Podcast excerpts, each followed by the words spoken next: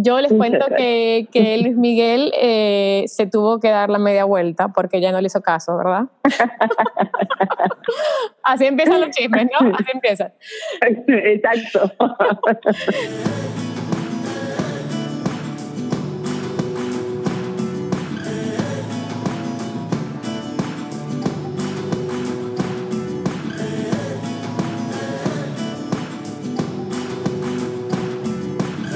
No, Gloria, de verdad. O sea, gracias por estar aquí. No sabes lo que significa para mí que me apoyes con esto. De verdad lo entiendo perfectamente bien. Sabía que lo ibas a entender y dije, tengo que llamar. O sea, esto es un proyecto con amigas, con gente de verdad que, que, ha pasado por esto, que me van a entender y por eso no es nada mm, eh, distante. La gente que lo ha escuchado el primer episodio me han dicho, siento que estuve allí porque es así, es como de amigas y súper relax y y ese es el, el, propósito, ¿no? Que suene así y que la gente se identifique y que sean parte de la conversación. Buenísimo. Quería hacer un inciso para dar las gracias a todo el mundo que escuchó el primer episodio del podcast con mi amiga Carolina Saraza, eh, a los que tomaron el tiempo para dejar un comentario, regalarme unas estrellitas, sugerir temas de episodios futuros. Gracias a cada uno de ustedes. Eh, y hoy de verdad tenemos un mega episodio. Nada, yo les voy a presentar sin más, a la invitada de hoy. Ella es mexicana. Nos entretiene todas las noches en la superproducción de Telemundo, Betty en New York, que termina, va a terminar en un par de días, así que cuando lo publiquemos esto ya, ya será un poquito tarde eh, para, para ir a verte allí. Eh, tiene un aire así como de a lo María Félix, porque es muy guapa ella. Yo les cuento que, que Luis Miguel eh, se tuvo que dar la media vuelta porque ya no le hizo caso, ¿verdad? así empiezan los chismes, ¿no? Así empiezan. Exacto. nada, después les contamos un poquito de eso. Eh, ella es la madre de dos niños, uno tiene 12, ¿verdad? Y el otro 12. Exacto. Y ella es una referente del cine, la televisión, el teatro, es una súper mujer, súper actriz, súper mamá. Ella es Gloria Peralta. Bienvenida a Después de las 8, Gloria. Muchísimas gracias, Mariel. Encantada de acompañarte en este proyecto que yo creo que ahora más que nunca este, tenemos que agradecer a la tecnología y a todas las, las oportunidades que tenemos las mujeres de compartir nuestras experiencias porque porque nunca nada es igual y a pesar de que nunca nada es igual, te enteras de que hay mucha gente que está en tu misma situación. Así es. Y me encanta que digas la tecnología porque estamos por teléfono hoy.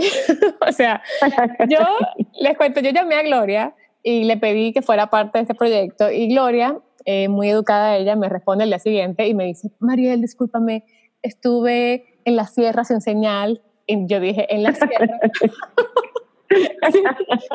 si está en la sierra, no está en Miami, porque la única montaña de Miami es la montaña de basura del Doral. Ya sabemos, ¿no? Entonces, entonces dije, bueno, ¿dónde está Gloria? Gloria está en México y me contaste que te mudaste a México. Sí. Que volviste a tu tierra. Cuéntame un poco de eso, please.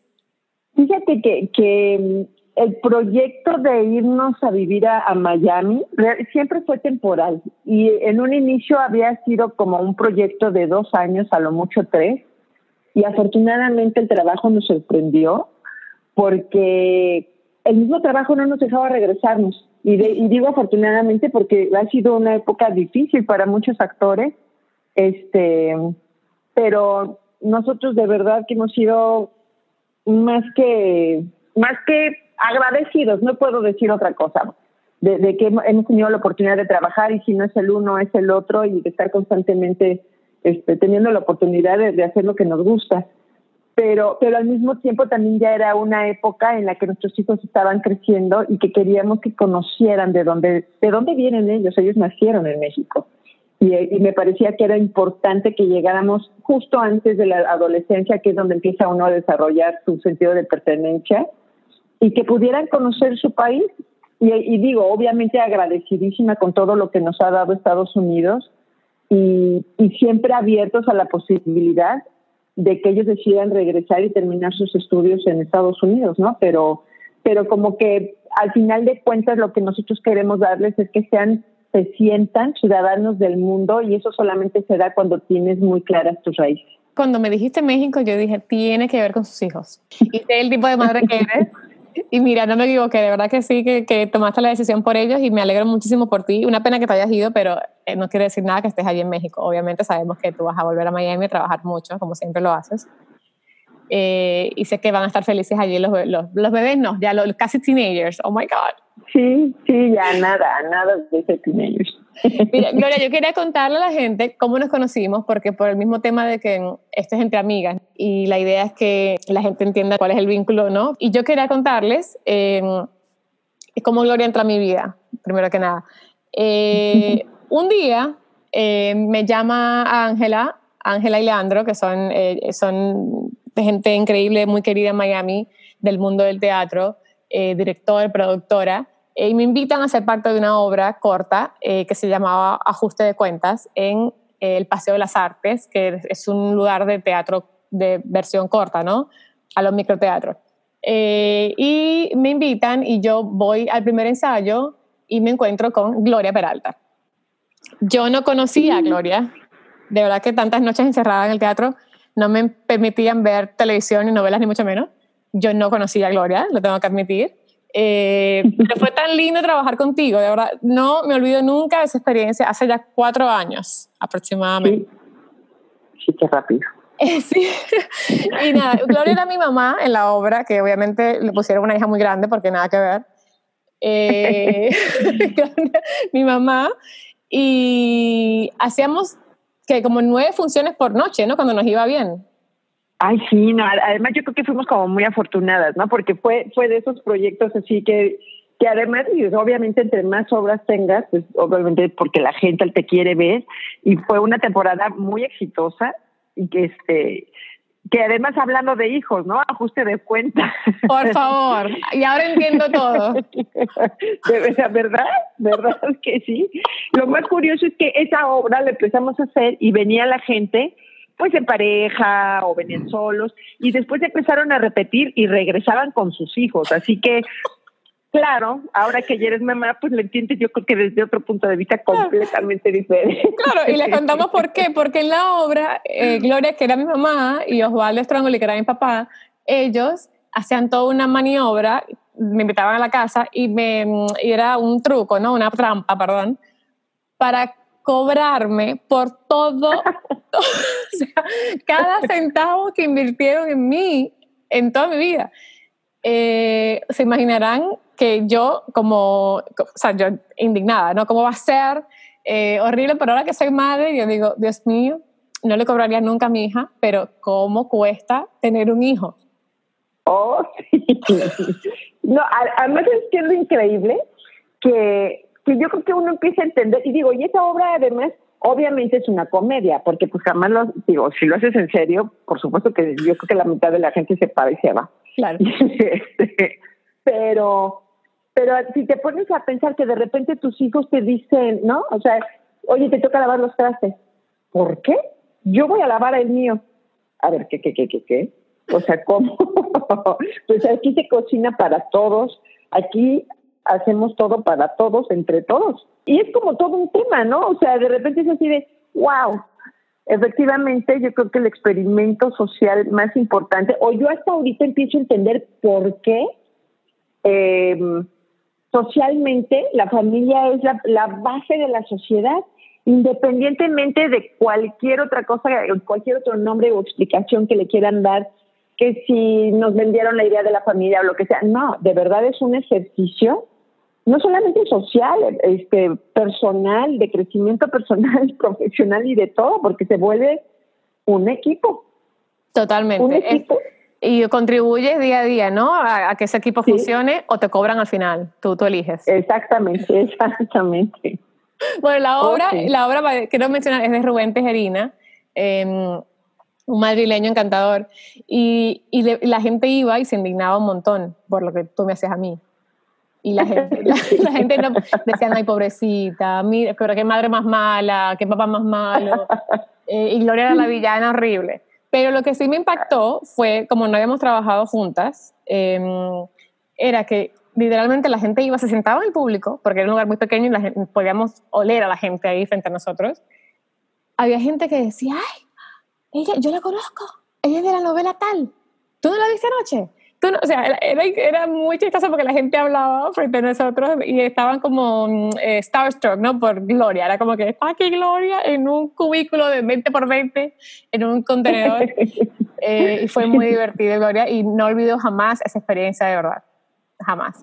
Sí, la verdad es que estuvimos súper rico. Yo creo que, que, que, además cómo se van repitiendo los, los modelos, ¿no? Se hace una familia, una familia real y después en una compañía como también se vuelve una familia y, y, uno va dejando como familias. Y el, otro día yo leía una, un escritor que decía, mi vida está hecha de, retazos de tela y tejiendo o cosiendo una, una colcha enorme y muchas gracias por ser parte de mi vida y así también siento esa experiencia que, que dices, sí, o sea, es, son, son, pedacitos con los que no, uno no puede continuar el trabajo de lo que viene o de lo que uno está haciendo y de verdad que sí, fue, fue una experiencia bien bonita, muy divertida y afortunadamente también muy exitosa.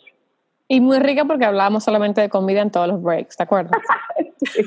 Además teníamos una, un chiste, este, Osvaldo decía que había que tener como un dispensador de comida para poder alimentar a Mariel porque todo el tiempo tiene hambre. Entonces la conversación siempre se dirigía hacia la comida. Era así de, bueno, ok, ya ganamos esto, ya tuvimos esta función, le vamos a conseguirle algo para comer a Yo no me acordaba, yo no me acordaba de eso, yo no me acordaba que el ambiente era yo. Yo sí me acuerdo que hablábamos de comida, pero es verdad. Y me acuerdo que, que me tocó promocionar la obra en un show de comida con un chef y yo estaba feliz, porque me mandaron al show perfecto. Claro, por supuesto. Pero es verdad, hablábamos de comida entre obra, entre función y función, era comida, comida, comida, comida. Eh, impresionante el hambre que te da el teatro, pero bueno. Eh, Fuiste mi, mi, mamá teatral y te lo agradezco siempre, siempre, siempre, ¿verdad? Muchas gracias. Yo también te agradezco a ti que me hayas dejado ser tu mamá. eh, Gloria, yo em, me estaba aquí pensando en las cosas que hablábamos en esa época y yo me acuerdo que tú tuviste un tiempo sin trabajar, sin hacer teatro, televisión, nada, porque te quisiste dedicar a tus hijos, a la crianza de tus hijos en los primeros años. Y yo hoy pensaba, Dios mío, pero qué, qué, qué decisión más, eh, más difícil, ¿no? Para una profesional como tú que tiene años y años de trayectoria, eh, aunque eres muy joven, obviamente, y muy linda. Eh, pero tanta trayectoria y decir hasta aquí llego por ahora para poder dedicarme a esto. Y obviamente también es fácil porque tú quieres darle lo mejor a tus bebés y quieres dedicarle el tiempo que puedas, ¿no? ¿Cómo fue esa decisión y cómo fue ese proceso para ti como, como actriz siendo mamá? Fíjate que fue un, un proceso que a mí me sorprendió, porque te confieso que no era mi plan original. Mi plan original y yo lo he hablado con Omar, era yo a los tres meses de que nazca Darío regreso a trabajar porque yo nací actriz y yo me muero actriz y yo no voy a renunciar a mi carrera.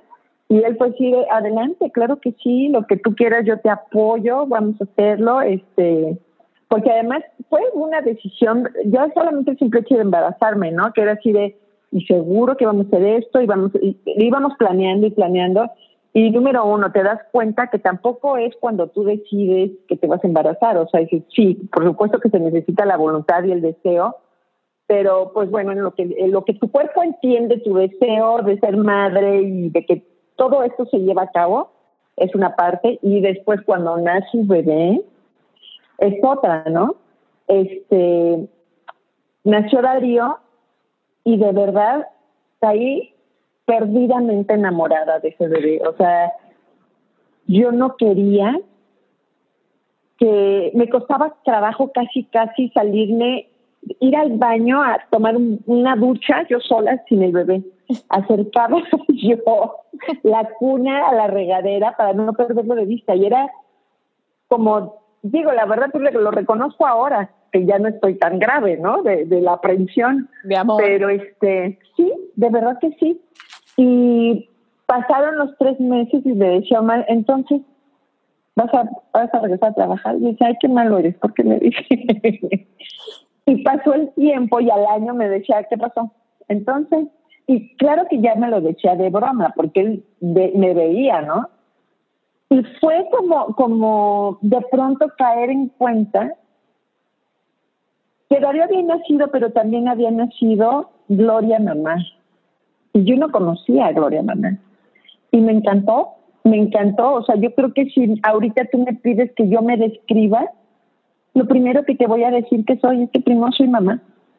Y después soy actriz y después muchas otras cosas que me encantan y que además ha sido como muy interesante ir descubriendo, pero, pero si hay algo para lo que yo nací y puede haber muchísima gente feminista que escuche esto y que diga, wow, nos vamos quién sabe cuántos siglos para atrás, pero yo sí lo reconozco y para lo que yo fue para ser mamá.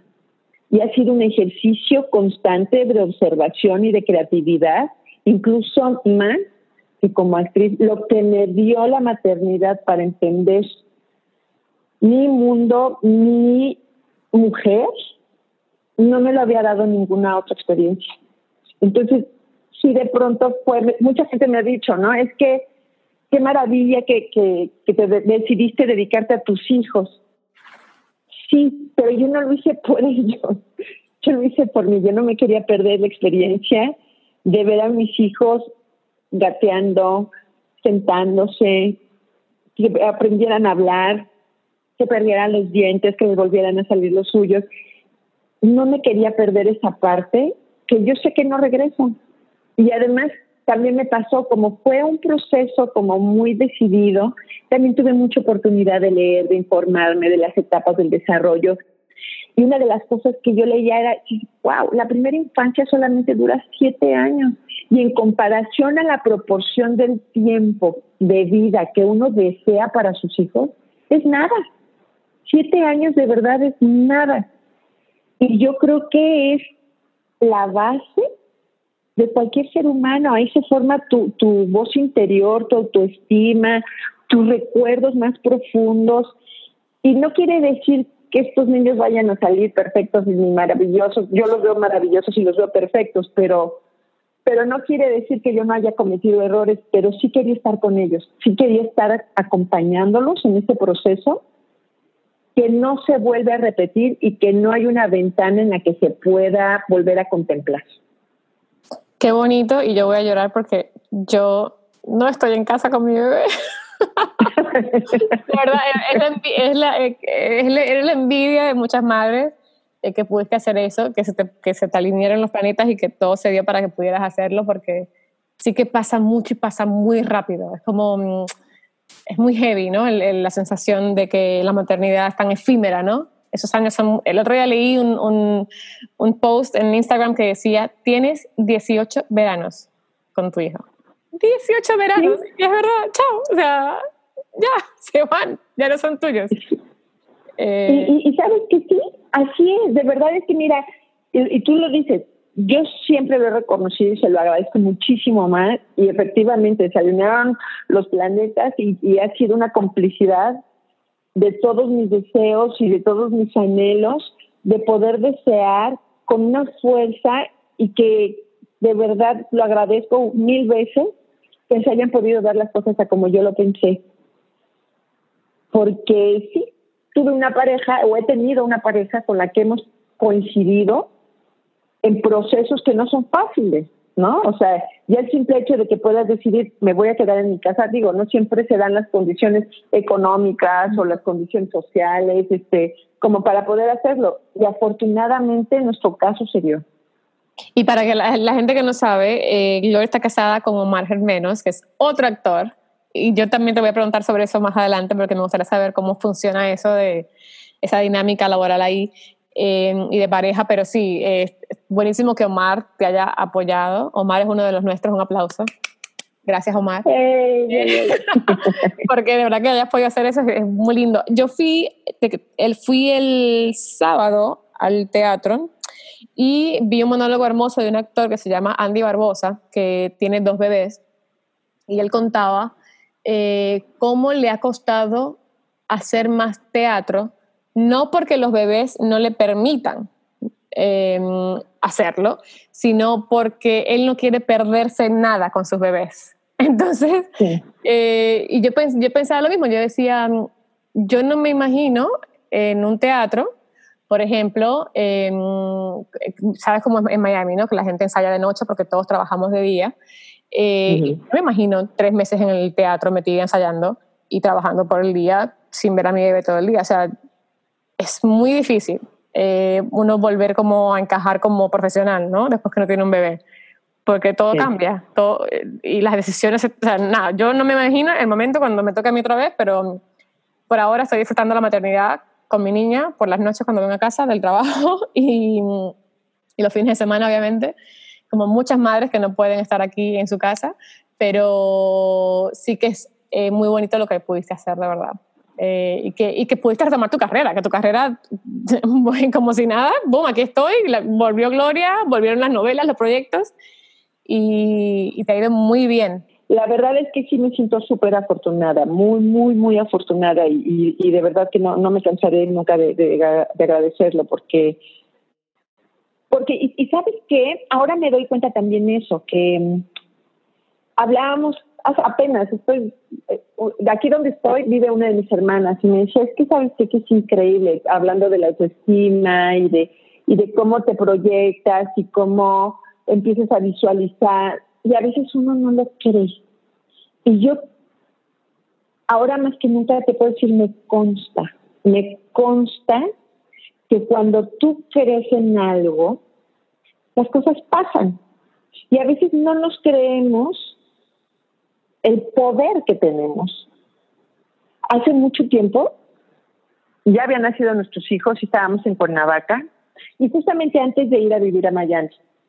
Eh, yo estaba haciendo la mudanza de mi departamento en la Ciudad de México, que lo estábamos vendiendo, este, de la casa de Cuernavaca y habíamos decidido empezar a remodelar otra casa porque estaba yo por estaba yo embarazada de Bruno ya iba a tener dos niños chiquititos en una casa de muchas escaleras y de, terrazas muy peligrosas.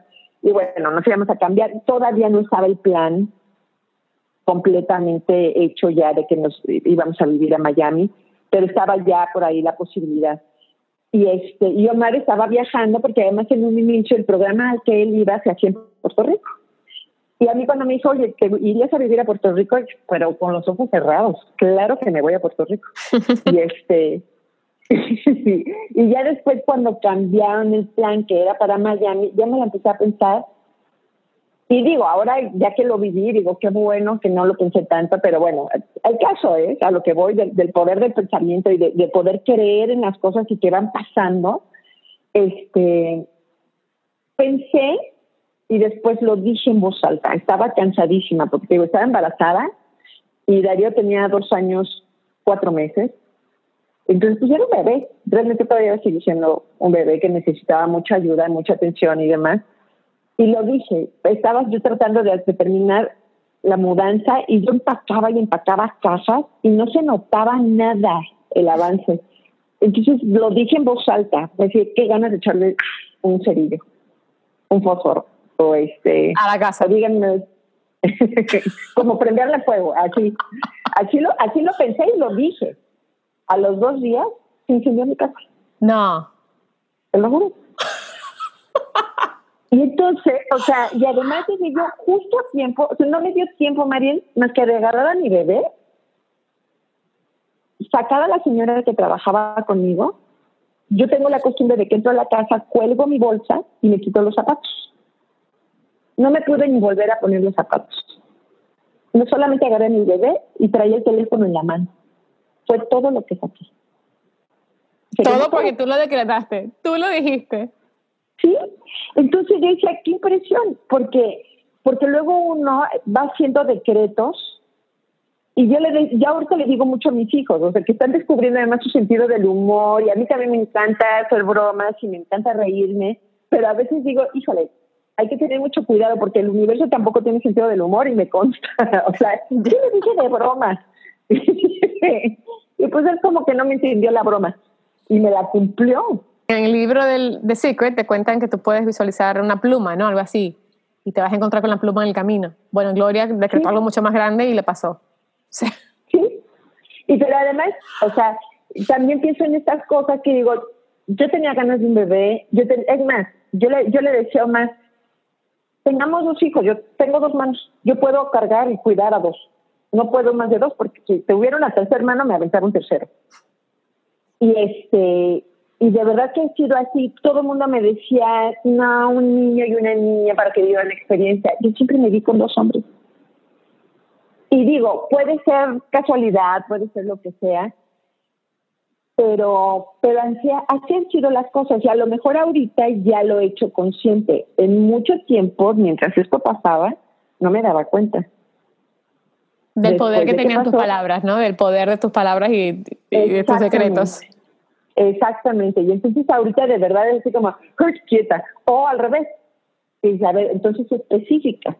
Apenas uno de mis hijos, el más chiquito, Bruno, me decía, porque me salió justamente el trabajo de Betty New York, yo había hecho ese casting y ya estábamos preparando la mudanza para México.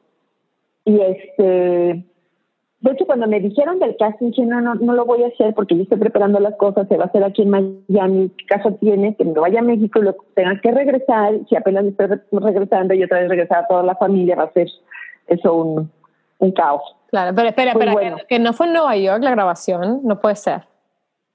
No, claro que fue en Nueva York. Primero nos fuimos, el casting fue en Miami y los interiores, pero todo lo demás fue en Nueva York. Entonces, la magia de la televisión. Exactamente, la magia de la televisión. Este, y total, que cuando acabamos de llegar a México, eh, yo estaba platicando con mamá y estaban escuchando a los niños y demás, y decía, dije, es que estaría increíble que pudiéramos trabajar en Estados Unidos y pudiéramos vivir en México. O sea, que nos salieran proyectos cortos y que pudiéramos ir y venir y no sé qué. Y ya, habla en plural. Y este, y de repente recibo una llamada, oye Gloria, que si puedes mandar un video así, así, asado, oye, pues que este casting ya lo hice, no, bueno, necesitan otro video, ok. Y me dice, ¿sabes qué? Si haces tú este video, te lo van a dar tú estás consciente de eso, te están llamando para que hagas este casting porque ya están así como en las últimas, pues en las últimas fechas, este, ¿lo quieres hacer? Bueno, a ver, tú estás dispuesto, otra vez lo volvimos a platicar, me voy, vas a poder tú solo con los niños, acabamos de llegar a México, nos vamos todos juntos otra vez, y además empecé a hablar como si ya fuera un hecho haciendo planes de volver a mudar a todos para allá o quedarnos todos en México y que yo solamente me fuera y viniera, ¿no? A, este, hacer grabación. Y pues efectivamente me quedé. Pero, pero te digo que es como con esta parte de decir, híjole, a veces yo creo que cuando te dejas de preocupar por las cosas o dejas de planear o insistir tanto en algo y lo das por hecho, pues las cosas se acomodan diferentes las cosas de repente es así como cuando pides sin necesidad o sin urgencia o sin angustia, como que queda más claro. Y mi hijo más, chico me decía, mamá, la próxima vez tienes que ser más clara y más específica.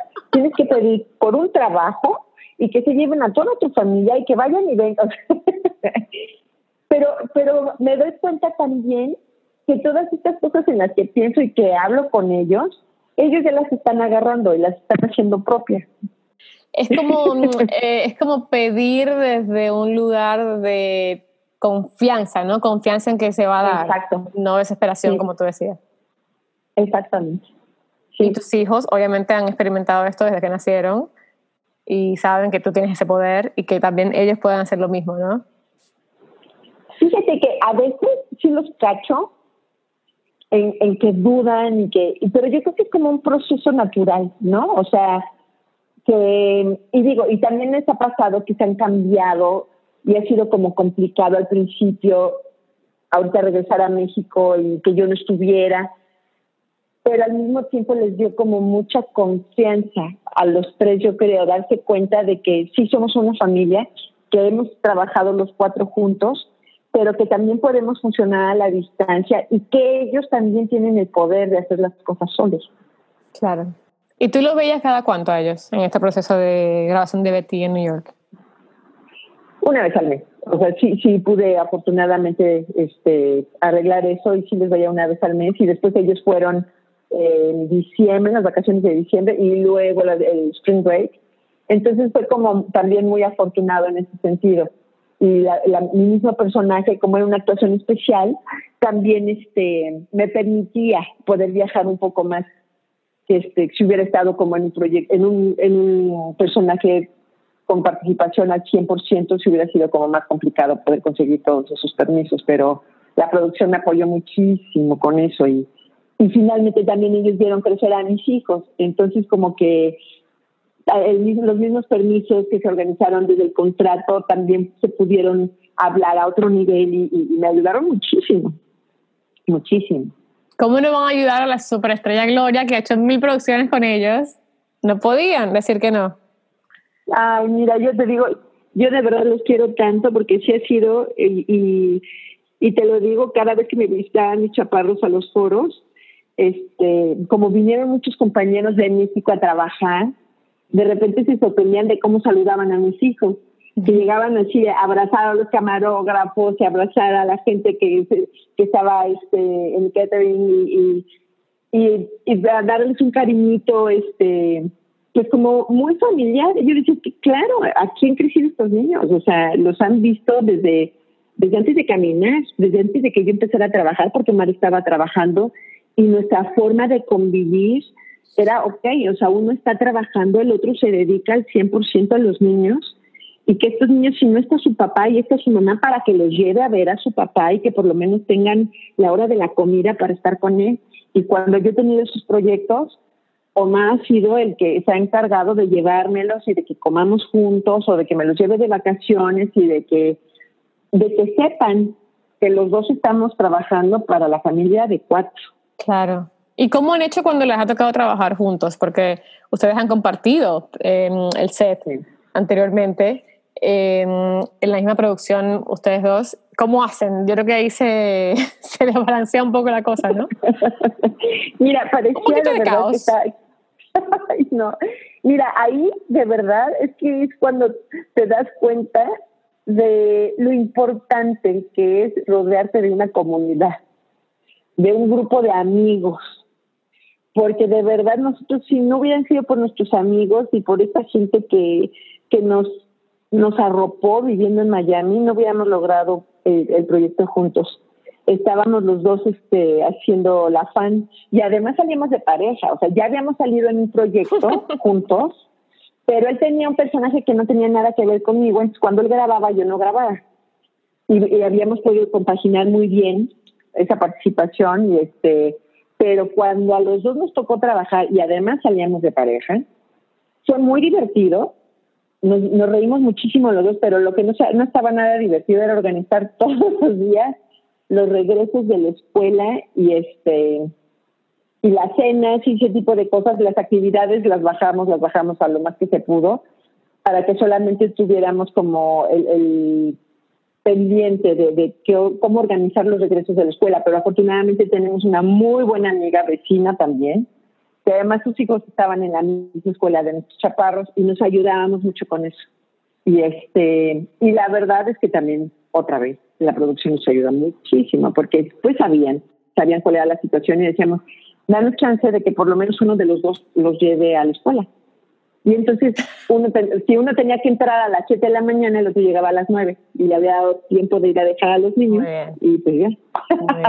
Y eso que dijiste, me encanta, lo de tener tu tribu, porque también lo hablábamos en el episodio anterior con Carolina, em, lo de tener eso, una amiga a quien llamar, eh, alguien a quien pedirle ayuda, porque la maternidad o la paternidad en este caso, ¿no? porque también incluye a, a, Omar, no es fácil y hay, que, hay, que, levantar la mano y por eso yo creo mucho en eso. Hay muchos casos de, yo no soy ninguna experta ni psicóloga, pero hay muchos casos de depresión postparto, por ejemplo, y hay, yo creo que falta, yo creo que es el, la raíz de todo es el apoyo a la madre ¿no? y, al, y al padre porque si una madre se siente apoyada y un padre se siente que tiene que puede levantar la mano también y también un padre también se puede quebrar un hombre no es claro. perfecto em, yo de verdad que, viéndolo como madre ahora, creo que se trata de eso, de, tu grupo, de tu apoyo, de, de, quién está ahí para ti, porque no se puede hacer todo solo.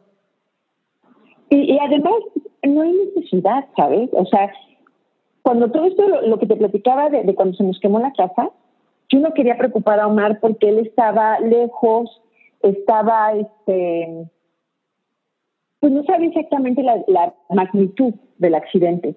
Y entonces yo lo que le dije, que me hizo muy fácil decirle, no te preocupes, yo ya arreglé todo. Y sí era cierto, o sea, yo ya estaba arreglando las cosas con el seguro.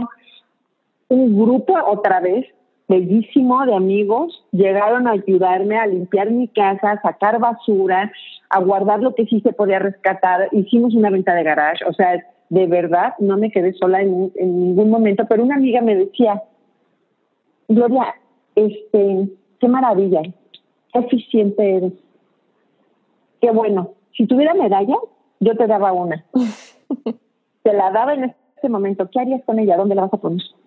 Y yo no entendía, ¿no? Así como es una ironía, es, ¿para dónde vas? ¿Para, para dónde este comentario? Y dice, Gloria, háblale a tu esposo y dile, se quemó nuestra casa, ven ahorita. dice, porque aquí estamos todas tus amigas, pero también se quemó su casa. Y es importante que él se dé cuenta y que sepa por lo que tú estás pasando y por lo que estás pasando con tus hijos.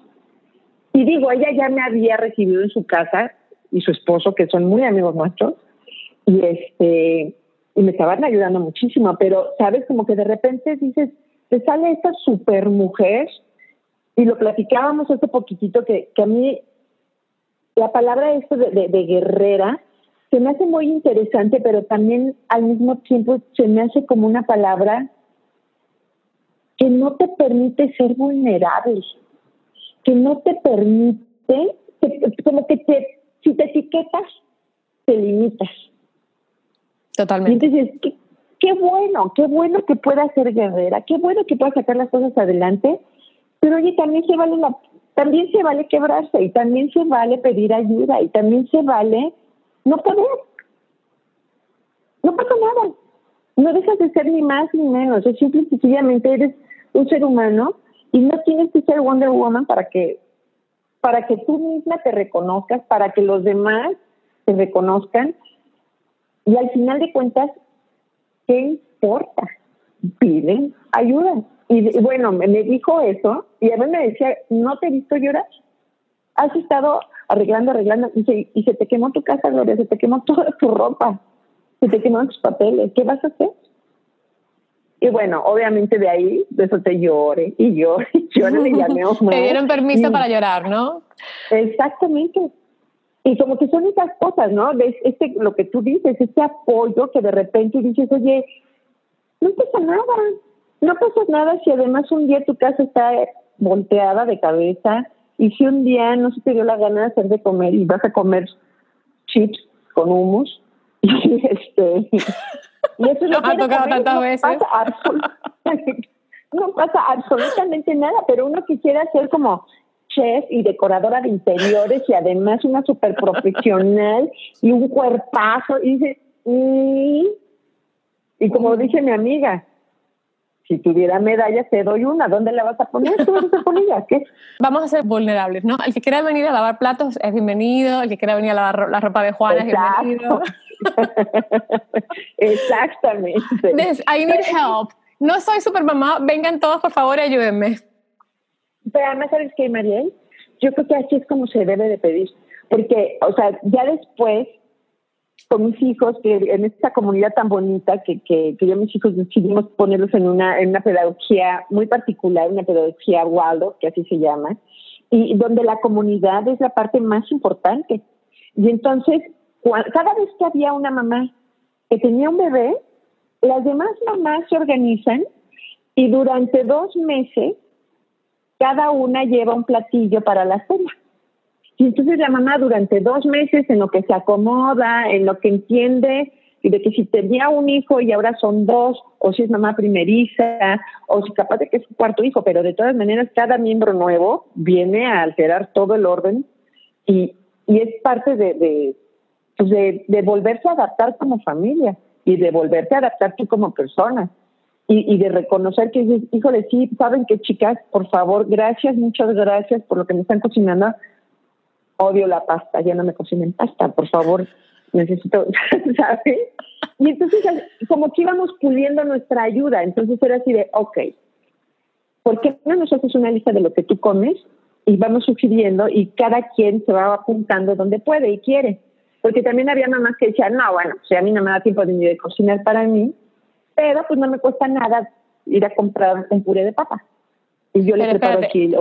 Esta comunidad tuya, yo vivo en la comunidad incorrecta. Yo tengo que mudarme ahí.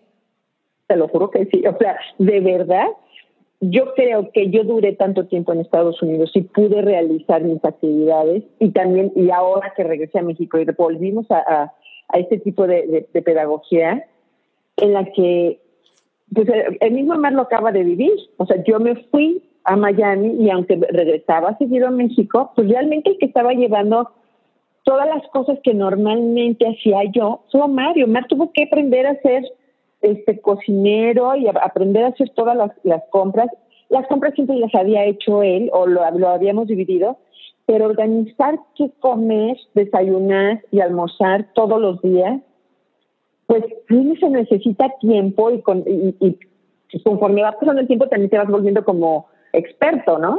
Y este y le tocó a él y, yo trataba de ayudarlo y le mandaba mis propuestas, pero finalmente tampoco me podía meter mucho porque él es el que estaba disponiendo del tiempo o no disponiendo del tiempo. Entonces, por más que yo parecía una intromisión más que, que una sugerencia.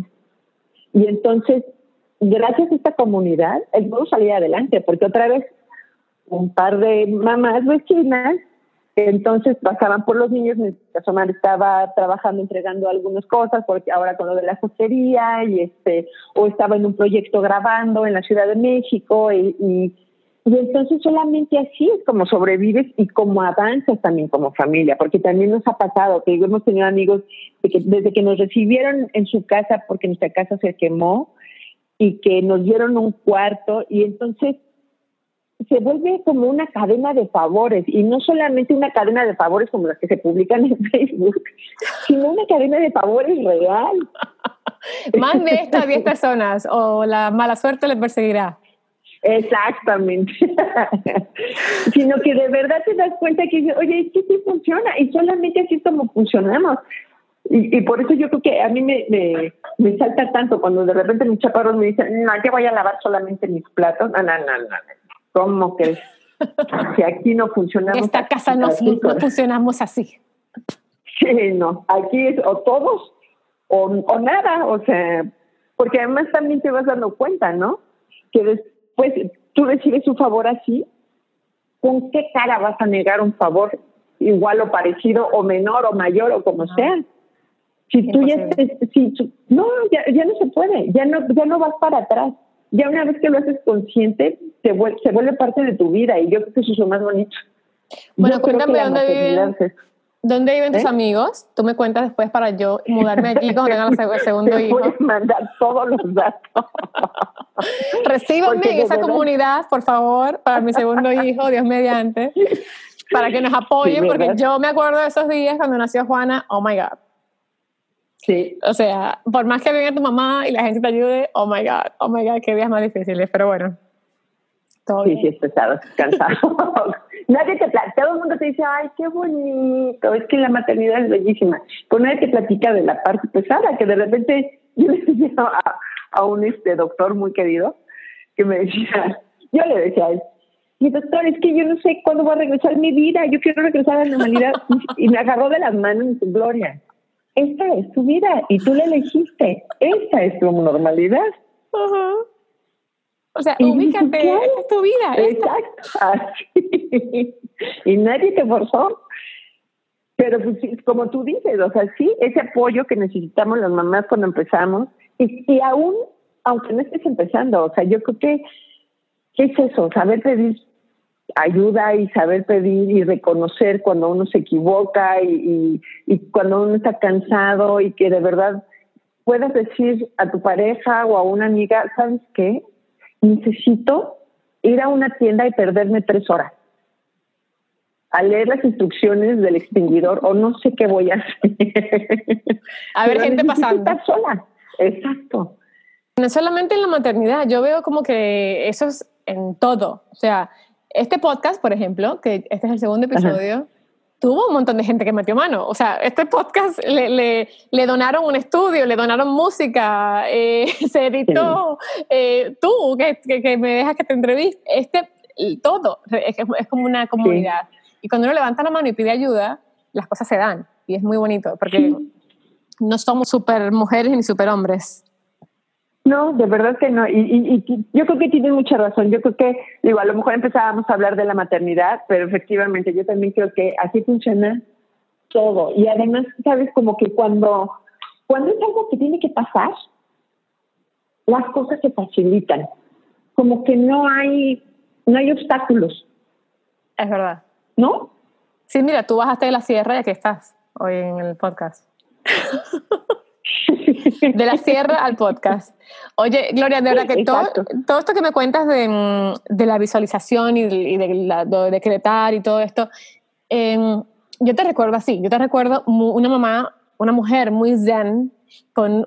Es que uno ve a Gloria de verdad, eh, la gente que no te conoce, tú ves a Gloria en persona caminando y es como llegó una yogi, una mujer muy sabia, una mujer que está en otra órbita, porque tú eres así, es una cosa increíble. Es como si, la, si el mundo externo no te afectara de la manera que afecta a los demás. De verdad, yo te aplaudo porque mantener esa paz, esa calma y ese control eh, es difícil. Y yo te, yo te, yo, te, recuerdo así siempre en nuestros encuentros de teatro. Era, tú llegabas y eras mamá yogi, era, era, era una, una, una, figura así como celestial. Eh, y con tus hijos también llevas eso en tu casa. Yo recuerdo que fuimos a tu casa una vez, que fuimos a cenar, y tú no tienes televisor, no tenías, no sé si tienes ahora un televisor en casa, pero no tenías en esa época. No. Y yo, o sea, sigue, oye, la mujer que está en prime time en Telemundo no tiene televisor. Y encima, tus hijos recuerdo que así hacen, porque cada vez que veo un post tuyo tiene que ver con, con tus hijos y con tu vida, ¿no? Y tú, eh, Gloria, haciendo una piñata, Gloria haciendo macramé con los hijos, manualidades, eh, de voluntariado, o sea, por favor, eh, dame tips, dame tips, Gloria, para yo poder crear una hija desconectada de la tecnología y una hija que pueda em, disfrutar de cosas sencillas de, que no me pida mañana un iPad, por favor, ni un iPhone, sino que quiera hacer una piñata. ¿Cómo se hace eso? ¿Sabes qué? Que hoy lo platicaba con, mi hermana, te digo que una, de ellas vive, aquí, y este y fue algo súper bonito porque se paró mi esposo, se paró Marco con, mi hijo más chiquito y, me dice, ahorita vengo, es que Bruno me, me pidió que lo acompañe a una tienda. Ya, ok. Regresaron con un muñequito chiquitito y Bruno venía feliz. Pero, no, pegando fueron, no, fueron a Apple Store. Sí, pero además te estoy hablando de que se tardaron 40 minutos y, nos habíamos sentado a comer y decíamos, ¿qué hacemos? ¿Comemos? ¿Los esperamos? Este, fue como muy raro que se pararan así. Pero bueno, entonces ya platicaba yo con mi hermana y le decía, si tú no sabes cómo agradezco que Omar haya podido entender y que haya que me haya acompañado en esta decisión de no ver la televisión, de regalarles listones, piedras, de las pinitas para, para Navidad. O sea, yo cuando, por ejemplo, se les empezaban a caer los dientes, el hada de los dientes les, les traía un cuarzo o un cristal, nunca les trajeron juguetes. Y, digo, todo esto te lo digo no porque a mí se me haya ocurrido. La gente que sabe y de esta pedagogía que yo he estudiado y este y con la que me identifico muchísimo, justamente habla de eso, que los niños puedan apreciar las cosas que tienen a la mano. O sea, es más, desde bebecitos no tenían juguetes. Lo que ellos tenían eran sus manitas, entonces se entretenían con sus manos y con los pies, y entonces se chupaban el dedo del pie, y entonces empiezan a descubrir su cuerpo y empiezan a descubrir toda esta maravilla Y, lo que te platico de esta pedagogía es que, por ejemplo, ellos no, no empiezan a leer como ahorita a los tres años y que los están haciendo sumar a los cuatro y a los cinco ya saben las tablas de multiplicar y que de repente, ¿cuál es la prisa? ¿Ya se saben amarrar sus zapatos? ¿Ya pueden tomarse un vasito sin que se les derrame el agua? O sea, como que son cosas tan, tan, tan básicas y que de repente uno se vuelve en todo, ¿no? Se vuelve como una competencia en que tu hijo ya sabe hacer, híjole, raíz cuadrada este, a los siete años dices, sí, ¿y para qué lo va a utilizar ahorita? Si ahorita lo que necesita es poder jugar con el vecino de enfrente y, a lo mejor no morder, eso sería un gran logro. Y suena chistoso, pero de verdad dices, oye, es en serio. Hay muchos niños que no saben ir a decirle a otro niño, ¿quieres jugar conmigo? Y no hablemos de algo mucho más fuerte, ¿no? ¿Y, qué va a pasar con ese niño cuando tenga 14, cuando le guste una niña o un niño y no pueda ir a decirle que si, si quiere salir a platicar con él? Entonces, como que afortunadamente tuvimos toda esta información y nos hemos encontrado en la paternidad como compañeros de que, quererles regresar a nuestros hijos la oportunidad de cosas básicas, de cosas simples, para que cuando ellos tengan oportunidad de conocer algo maravilloso, sea su responsabilidad y ellos sepan de dónde vienen, de dónde viene poder mover sus manitas, de dónde viene cuidar su cuerpo, de dónde viene el dolor de cabeza, porque hasta con esas cosas, ¿no? De repente, no, es que qué bárbaro, es que a lo mejor le duele, se cayó y entonces darle un tempra. A ver, espérate, o sea, tú sabes, ya te dijo el niño que le duele, o sea, o está llorando, o ¿por qué no le das un vasito con agua? ¿Por qué no, por qué no lo sobas? ¿Por qué no le das chance a que él experimente cómo reconocer los síntomas de que algo no funciona bien? Para que ellos mismos después puedan entender qué pueden tomar o qué los, qué los hace comer y sentirse mejor o qué los hace sentir más vitales o qué los hace descansar porque, por ejemplo, esto que te digo del descanso, ahorita que te lo menciono, ¿cuántos niños conoces que puedan de repente tomarse un momentito para sentarse y descansar? Y no hacer nada. Como si no, y no haces nada. Y dicen, no, esto no está haciendo nada. Oye, qué maravilla, qué maravilla que en este, en este tiempo alguien encuentre placer en descansar y que no te gane como esta culpa de ser todo el tiempo productivo y estar todo el tiempo ocupado. Porque en estos procesos de descanso y de aburrimiento tienen tus procesos más importantes de creatividad. Si no los dejas aburrirse, porque además, digo, a mí me pasó, eh, cuando estaba aburrido es cuando hacía travesuras, y haciendo travesuras, aprendes a escaparte de una ventana este, y empiezas a inventar y que dices, bueno, sí, parezco loca, porque a lo mejor a, lo mejor otra mamá te diría, no, no, no, no, a mí que no me hagan travesuras y que no me, este, no, que no me asusten. Afortunadamente, hasta ahorita, eh, a lo mejor porque no hemos entrado en la, en la adolescencia, pero hasta ahorita no hemos tenido así un, problema grave, pero por supuesto que ya encontraron la forma de cómo saltar de la, de la ventana y poner escalones para brincar, y ya se pegaron, y ya se cayeron, y ya se rasparon. Pero también están aprendiendo eso, ¿no? Que dices, bueno, pues hay consecuencias de todas maneras para las cosas buenas, para las cosas malas, va a pasar algo, que es lo que tú quieres que pase, pero si no les das chance de que vean ese proceso, ¿Cómo lo van a descubrir a los 40 o a qué edad? Me cuentas eso y pienso en mi bebé y pienso en, en eso, cuándo va a pedir un iPad, cuándo va a pedir un iPhone, eh, cómo lo va a ir en la escuela, las compañeras van a tener todo, o sea, es muy difícil, es como estamos en Estados Unidos, donde la tecnología está desde que te despiertas hasta que te acuestas, em, y de verdad que requiere de mucha, mucho esfuerzo, ¿no? Hay que ser muy fuerte como madre para poder criar hijos alejados de todo eso. Y te felicito, de verdad. Y yo te voy a decir, o sea, no quiere decir que mis hijos no me lo pidan. Claro que me lo piden. Claro, claro, porque lo ven en todos lados. Y, y pero también, ¿sabes qué? Yo creo que también es como la forma de hablar con ellos. Porque como que, digo, yo lo he tomado así.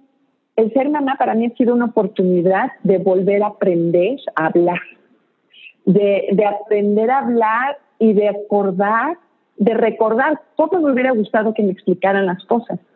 porque no es lo mismo que te digan, no, no te presto un teléfono, a que te digan, por ahora no, no es el momento. Y entonces obviamente viene la respuesta, ¿no? De, ¿y cuándo va a ser? Cuando tengas edad. Cuando, vamos a ver, ¿a qué edad? Entonces yo siempre les estoy haciendo, siempre les digo, bueno, cuando tengas 35 años. Ay, mamá. Cuando te cases. Exacto. Y entonces, digo, como que rompo esos, esos temas con una broma, y pero además también lo han visto ellos, porque también nos ha pasado que regresamos e invitan a algún amigo que no están dentro de esta pedagogía, que, que también ayuda mucho, porque, por ejemplo, en este tipo de escuelas no tienen, no tienen este ningún tipo de pantalla o, digamos que se firme un acuerdo entre los papás y los maestros para que se puedan llevar así los niños. Idealmente se cumplirá, habrá casos en los que no, pero, pero entonces, bueno, por lo menos su círculo cercano no tiene este tipo de cosas.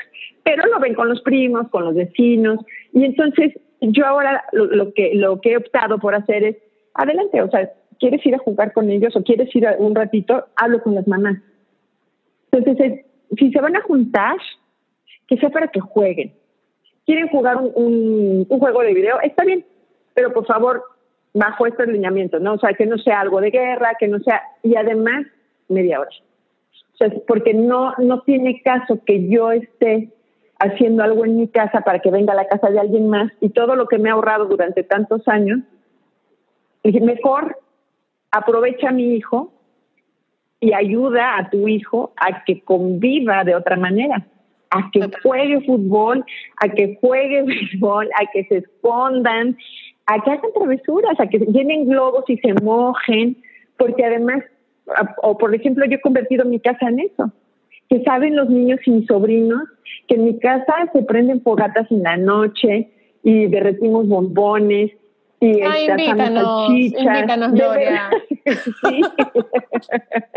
¿Cuándo vamos? es que no sabes, y, para mí también ha sido como un deleite, porque, porque además saben que es así de, ok, ¿qué quieren hacer?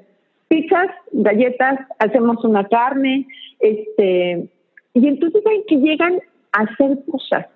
O los dejo preparar el desayuno, porque además también hay otra regla, ¿no? Que el que cocina no lava con tal de no lavar los trastes, estos cabezones se han vuelto unos expertos cocineros. Son chefs. Soy chef, mamá. Sí, exacto. Entonces dices, bueno, adelante, tú cocinas, yo lavo, yo no tengo ningún problema, pero las dos cosas no. Y entonces, pues así se ha vuelto como esa regla en casa y los mismos amigos se van integrando y ellos han dado cuenta. Me decían, mamá, es que no querían jugar y, como nos salimos Bruno y yo, nos pasó en Estados Unidos, nos pasó donde vivíamos al principio, que llegábamos al, fraccionamiento y, y, no veíamos niños afuera y estos dos pobres estaban súper ilusionados porque íbamos a un fraccionamiento, iba a haber niños para jugar, y salían a jugar y ellos dos. Y se oían nada más así, nada más como corriendo. Y a la semana empezaron a salir los niños de la esquina y a la siguiente semana los niños de enfrente y al ratito yo tenía una este, rampa para brincar bicicletas y demás, me rompieron una llave del agua, pero ¿sabes qué? Son de esas cosas que dicen, wow, aquí hay niños y los niños tienen que ser niños, no es posible que estén encerrados en su casa viendo pantalla. Sí. Y cuando las mamás empiezan a dar cuenta de eso, pues también empiezan eh, porque, porque yo creo que lo, lo más difícil es tratar de llegar a convencer a la gente. O sea, yo creo que la única manera en la que uno puede realmente convencer a los demás es haciéndolo, no hablándolo. Sino que dices, bueno, los invitas, invitas a sus hijos y entonces, claro, al ratito, otra vez hablando de la comunidad, ¿no? Empezaban a ver las mamás que venían todo el tiempo a mi casa y entonces al ratito hablaba una, oye, tengo esto y esto de comer, si quieres mándamelos para acá, y al ratito hablaba la de enfrente, y nos repartíamos a los niños. Y era mucho más divertido, y también teníamos descanso entre nosotras. Pues apoyaban ahí también. Sí, pero sí, y también entiendo, ¿no? O sea, los tiempos y el trabajo de todo, que es pesado, sí, Y tengo una amiga que queridísima de que, me, que siempre me dice, me encanta lo que haces con tus hijos, pero yo soy muy cansada, yo no puedo hacer eso. Y lo entiendo. de verdad lo entiendo. Doy, doy fe que sí, el cansancio es existe y es verdad, es verdad. Ah, claro, sí. Pero digo que es, como parte de, de, de, de, ver cómo quieres lidiar tú con esa parte de tu cansancio. O sea, que sabes, y, y yo creo que yo se lo digo a mis hijos para repetírmelo yo. Hay cosas que se tienen que hacer. Se van a hacer. Lo único que tú puedes escoger es cómo lo haces. ¿Contento o enojado? ¿Qué prefieres? Y esa es la única opción que yo también trato de ponerme, ¿sabes? Que hay cosas que se van a hacer. ¿Contenta o enojada? Contenta. Oye, Gloria, de, verdad, no voy a hacer más episodios del podcast porque ya con este respondiste todas mis preguntas. Eh, yo, yo, estoy clarísima. Muchas gracias, eh, Gloria, muchas gracias. Eh, me quedó claro todo. yo te quiero preguntar una pregunta que le hice también a, a, mi invitada anterior y quiero hacérsela a todas las madres que pueda entrevistar. Y quiero saber cuál es la mayor lección que te ha dejado ser madre. Conocerme y definitivamente la capacidad de amar que tiene una madre. Pero, y, y, no solamente a mis hijos, yo creo que el regalo de ser madre para mí ha sido como volver a tener la oportunidad de observar, de escuchar, de aprender con ellos, para ellos, y al mismo tiempo también ha sido como una responsabilidad muy grande porque me siento observada constantemente. Y, y, cada vez lo compruebo más, no es lo que digo, sino lo que hago. Y, y podré decir misa, pero mis hijos me están viendo y van a hacer lo que yo estoy haciendo. Me deja con la piel chinita, de verdad que yo también me siento así, me siento observada por Juana tan chiquita, siete meses, pero me siento que le doy un ejemplo todos los días. Eh, sí. juntas tres horas, cinco horas, 24, eh, yo estoy pautando, ¿no? Eh, lo que ella va a hacer en el futuro. Ella copia todo. Con siete meses ya copia cosas que tú dices, ¿what? Eh, Y de verdad, qué, qué bonito compartir contigo, que me cuentes eso, que una madre de dos niños, ya casi adolescentes, y que hayas tomado esa, esa manera de crearlos tan, tan humana, tan back to basics, ¿no? Eh, sí. Y me encanta. De verdad que otro día te preguntaré sobre el chisme de Luis Miguel, porque no nos dio tiempo hoy. eh, si, quieren, si, quieren, ver a Gloria, por favor, vayan a YouTube y busquen el video de la media vuelta de Luis Miguel. Ahí está Gloria Peralta, brillando como eh, Pero nada, eh, Gloria, de verdad, gracias gracias por ser eh, la invitada de este episodio, por aceptar. Sé que estás con mudanza, con tema de aquí, aquí, para allá en México como una loca, pero de verdad que, que tomes este tiempo para hablar con nosotros, te lo agradezco con el alma. Atesoro mucho las conversaciones en el contenedor, cuando hablábamos ahí entre función y función, y de verdad que te recuerdo con mucho cariño y te agradezco mucho esta entrevista. Muchas gracias, María. Te quiero muchísimo. Yo también atesoro esa experiencia y, y yo sé que te va a ir súper bien y que lo estás haciendo maravillosamente bien.